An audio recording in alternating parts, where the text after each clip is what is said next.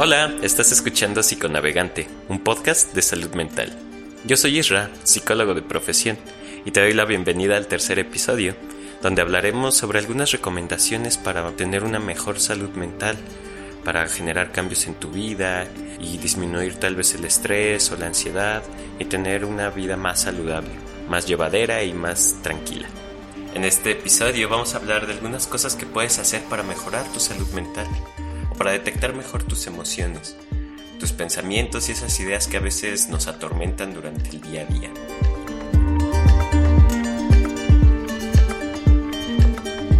Hola a todas y a todos, espero que se encuentren muy bien. Les doy la bienvenida a este tercer episodio, que es como una especie de continuación del episodio anterior, donde hablamos sobre la importancia de tener una psique saludable, de qué es y para qué nos sirve. Y bueno, si no lo han escuchado, les invito a que lo escuchen. y en este tercer episodio quisiera darte siete recomendaciones con las que puedes iniciar para tener una psique saludable y más estable. Así es que, comencemos. Quisiera también comentarte que estas son únicamente recomendaciones, tomando en cuenta que no son como llaves a que te sientas toda la vida bien. Y con base a ello me gustaría dar la primera recomendación, que es iniciar un proceso psicológico. Así es, esta nunca me voy a cansar de decirla, es yo creo que de las primeras recomendaciones que voy a dar. Espero no hartarles con ello. Iniciar un proceso psicológico es importantísimo para que podamos también dedicarnos un momento para analizarnos. Y a veces me encuentro mucho con estas frases de, ay, yo para qué quiero un psicólogo, ay, son como amigos que nada más te cobran, o para qué voy con un psicólogo si yo no estoy loco. que son frases que únicamente reflejan la resistencia a pedir ayuda. Pero bueno, sé que últimamente se ha escuchado que se les dice a las personas, ah, deberías ir con un psicólogo pero nunca te dicen qué debes de tomar en consideración a la hora de tomar esta decisión de acudir con un terapeuta o un psicólogo o una psicóloga. Así es que te daré puntos que considero que puedes tomar en cuenta para tomar mejor esta decisión. A la hora de acercarte con un profesional, te recomiendo que puedas preguntarle sobre sus credenciales y su título, sobre su cédula profesional. Esto es importante porque, créanlo, ¿no? Me he encontrado con muchas personas que no han terminado la carrera o que estudiaron algunos semestres y se pusieron a dar terapia. Y esto es gravísimo porque no han concluido con su formación académica y se avientan a atender a personas así. Es importante que puedan ver cuáles son los grados de estudio de la persona que va a estar atendiéndoles. El segundo punto para tomar en cuenta a la hora de iniciar un proceso psicológico es preguntar sobre el método o la corriente. Es decir, preguntar cómo trabaja tu psicólogo o la psicóloga con quien asistas y que te pueda también explicar tu psicólogo cómo es el método que está empleando. Esto te va a dar como más seguridad a la hora de tomar la decisión.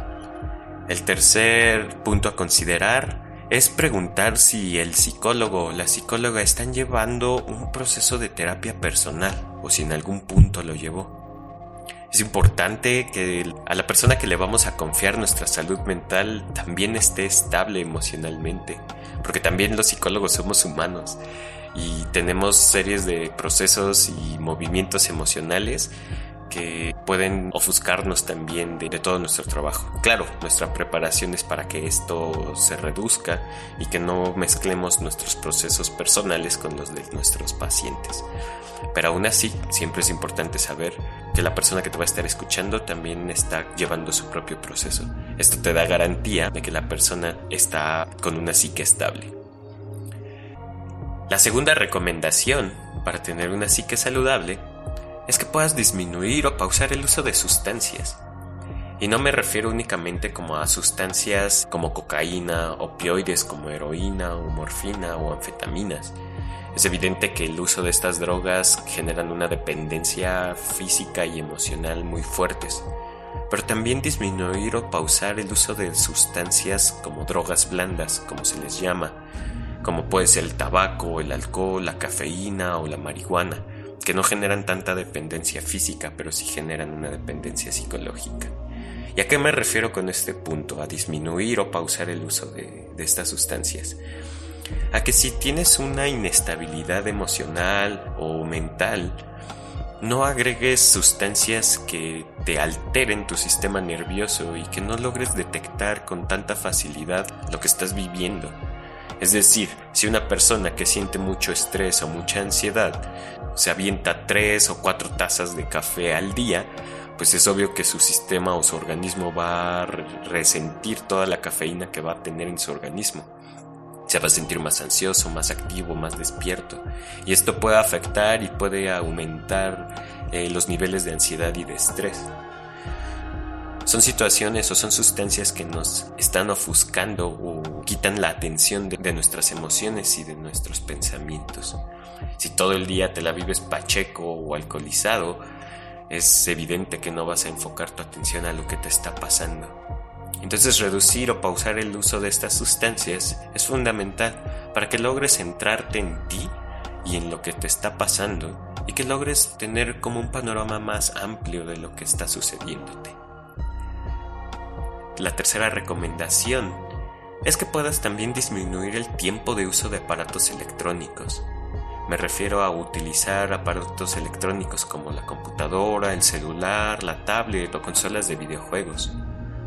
No con esto estoy diciendo que las erradiquemos de nuestra vida. Para la sociedad y el momento en el que vivimos, contar con aparatos electrónicos son fundamentales. Aquí el detalle es que podamos también ser conscientes del tiempo que estamos dedicándole a nuestros dispositivos electrónicos. Porque también funcionan como una especie de droga, no es tal cual una sustancia, sino es como algo a lo que también enfocamos nuestra atención, que nos genera placer inmediato. Es decir, si me siento triste o cabizbajo, me meto al celular y empiezo a ver memes y ya me reí un poco. Y de nuevo, no estás enfocando tu atención al origen de la, de la emoción, simplemente estás anestesiando esa, esa sensación. No es que esté mal, simplemente que nos dé tiempo también en cómo enfocamos nuestro tiempo y nuestra atención a este tipo de aparatos es fundamental para que también le demos un equilibrio a otro tipo de actividades que nos ayuden a sentirnos mejor. El cuarto punto para tener una psique saludable es hacer ejercicio físico y mental. Ejercicio físico me refiero a ejemplos como correr, ir al gimnasio, hacer bicicleta, caminar, hacer yoga, patinar, bailar incluso, jugar fútbol o practicar algún deporte. Y por ejercicios mentales me refiero a armar rompecabezas, armar legos también ayuda mucho, hacer sopas de letras, sudokus, crucigramas o jugar ajedrez. Estas actividades enfocan nuestra atención a algo particular, a una actividad enfocada. En nuestro cuerpo va a estar dedicado haciendo la actividad y nuestra mente también. ¿Qué pasa cuando hacemos ejercicio? Siempre se nos ha dicho, debes hacer ejercicio. Pero cuando hacemos ejercicio, nuestro cerebro segrega varias sustancias que son importantes para sentirnos mejor. A lo que se le llama el cuarteto de la felicidad. Está bien chido el nombre.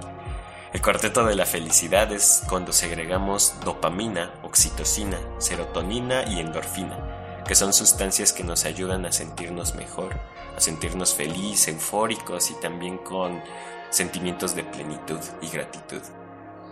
Nos ayuda también a hacer ejercicio físico y mental, a mejorar la memoria, a tener mejores funciones cognitivas y esto conlleva a tomar mejores decisiones, a estar más enfocados en lo que está sucediendo y en cómo queremos hacer las cosas. Genera efectos placenteros, pues después de una rutina de ejercicio fuerte, tu cuerpo se va a sentir cansado o agotado y cuando duermas vas a dormir mucho más profundo. También cuando hacemos ejercicio permite una mejor comunicación eficiente y rápida entre tus diferentes áreas de tu cerebro.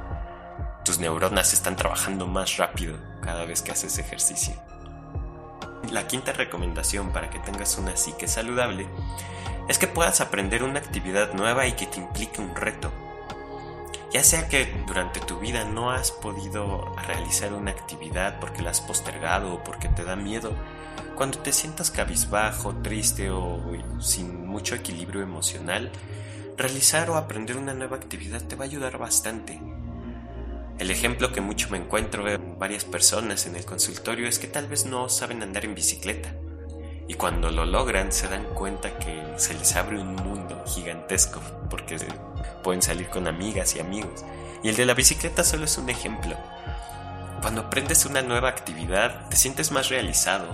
Tus niveles de autoestima también mejoras porque estás logrando algo. Aprender no significa, y esto hay que entenderlo bien, que tengamos que ser los amos del universo en esa área. Aprender algo también implica divertirse, que te guste y que te relaje, que puedas enfocar tu atención en una actividad para que vayas viendo los progresos poco a poco y que tú también vayas dándote cuenta que puedes lograrlo y que puedes lograr muchas cosas más. La sexta recomendación para tener una psique saludable es poder escribir tus pensamientos y tus emociones. Cuando escribimos, sucede un acto muy bonito, porque estás simbolizando lo que estás pensando. Es como una especie de depuración mental y emocional a la que le estás dando flujo. De preferencia, siempre recomiendo que se pueda escribir a puño y letra. Pero si no se puede, pues que puedas escribirlo ya sea en la computadora o en tu celular, no pasa nada pero que puedas verlo como simbolizado. Hay un ciclo completo a la hora de escribir, porque estás sacando tus pensamientos, pero cuando los estás escribiendo a la vez te estás leyendo, entonces también te estás escuchando. Y de nuevo regresa hacia ti, pero regresa de una manera ya más libre. Es como sacar a pasear tus pensamientos y tus emociones. Y como cuando sacas a pasear un perrito, regresa más tranquilo, más suave tus pensamientos y tus emociones regresan más tranquilas y más ligeras después de haber escrito. Hay un poema que a mí me encanta de Chantal Maillard, lo encuentran en YouTube. Ella lo lee de una manera preciosa y me gustaría leerles un pequeño párrafo de su poema. Y dice así, escribir como quien desespera, para cauterizar, para tomarle las medidas al miedo, para conjurar para morder de nuevo el anzuelo de la vida, para no claudicar, escribir para curar. Y la séptima recomendación para tener una psique saludable es que puedas meditar, o al menos que puedas darte un tiempo para ti, un tiempo a solas, un tiempo para relajarte. Actualmente vivimos en una época donde se te dice que el tiempo es oro. Y sí, sí es oro, pero no un oro como material. El tiempo es un recurso que todas y todos tenemos y que depende de nosotros cómo lo dedicamos. También que puedas enfocar ese tiempo para frenar un poquito tu vida, para dedicártelo a ti. Porque seamos sinceros, ¿quién en verdad de todas, de todo el mundo se da un tiempo para sí mismo? Al menos cinco minutos de decir, paren el mundo, frenenlo tantito. Quiero estar conmigo mismo misma, de frenar toda esta locura que llamamos mundo, nos va a ayudar a revalorizar las cosas. Cuando meditamos, estamos armonizando nuestro cuerpo, nuestra mente y nuestra alma. Zonas de nuestro cerebro reciben mayor oxigenación, lo que esto aumenta la felicidad y también repercute en mejores niveles de paciencia, de aceptación y de compasión. Además reduce el estrés, la ansiedad, la frustración y también el dolor. Meditar o dedicarnos un tiempo para nosotros, ya sea 5 minutos, 10 minutos o 30 minutos al día, nos va a ayudar a detectar estos pensamientos que constantemente nos vienen a abordar, del futuro que nos genera ansiedad, del pasado que nos genera dolor. Y poder estar en silencio nos va a crear una sensación de paz y de tranquilidad. Por eso es importante también frenar, también callar, porque en el silencio es donde a veces más se escucha. Bueno, estas son siete recomendaciones que yo les vengo a compartir para que puedan aplicarlos en su día a día. Ojo, simplemente son recomendaciones. Es necesario que puedas también desmenuzar tus ideas, pedir opiniones de otras personas o de quienes tengas confianza que puedas también acercarte con amigas y amigos. Son algunas recomendaciones, pero quise darles 7 puntos porque primero el número 7 me encanta y a veces cuando damos tantas recomendaciones no seguimos ninguna. De ti depende también generar constancia en esto.